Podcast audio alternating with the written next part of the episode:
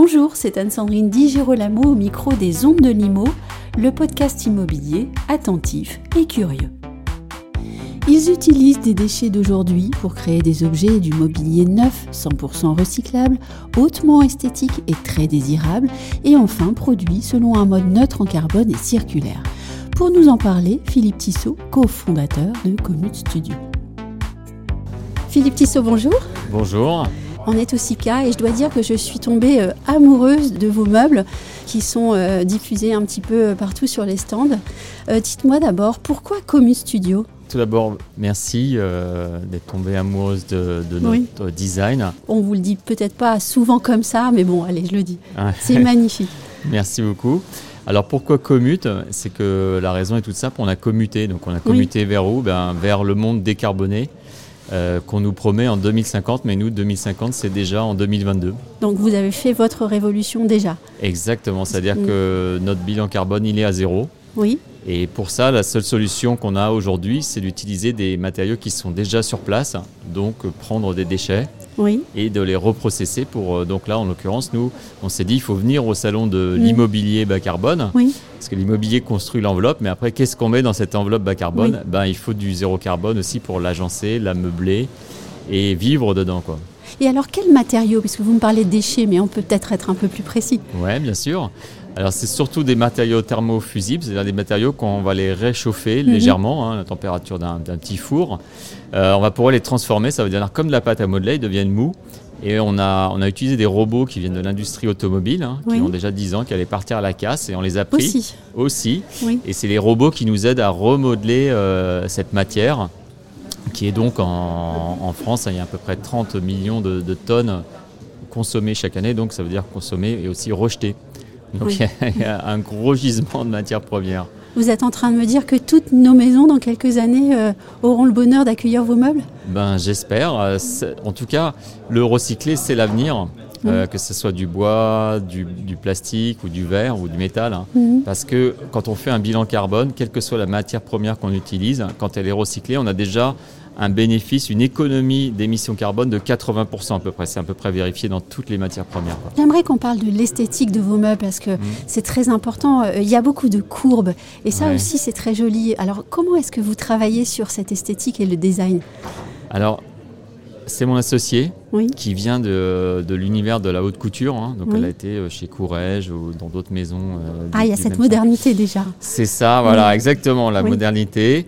Et euh, surtout, donc, les, courbes euh, organiques ou féminines, c'est elle. Donc, elle, euh, c'est aussi l'intégriste de, l'image. C'est-à-dire qu'elle ne veut surtout pas délivrer un, produit qui n'est pas une image avec des fortes émotions qui, qui soient générées.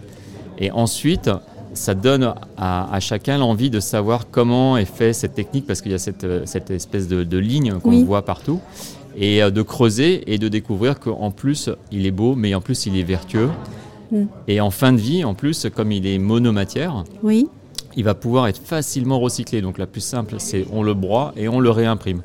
Mais alors dites-moi, quelle est la durée de vie euh, d'un ah. meuble comme ça? Parce que vous me parlez de fin de vie. Ouais, alors c'est important. Mais La fin de vie, en fait, euh, le plastique, c'est un peu comme le bois. Quand on en met une, une, euh, une, quantité suffisante, ça devient un matériau très durable. Donc nous, nos mobiliers à la base, vous avez vu, ils sont bien massifs.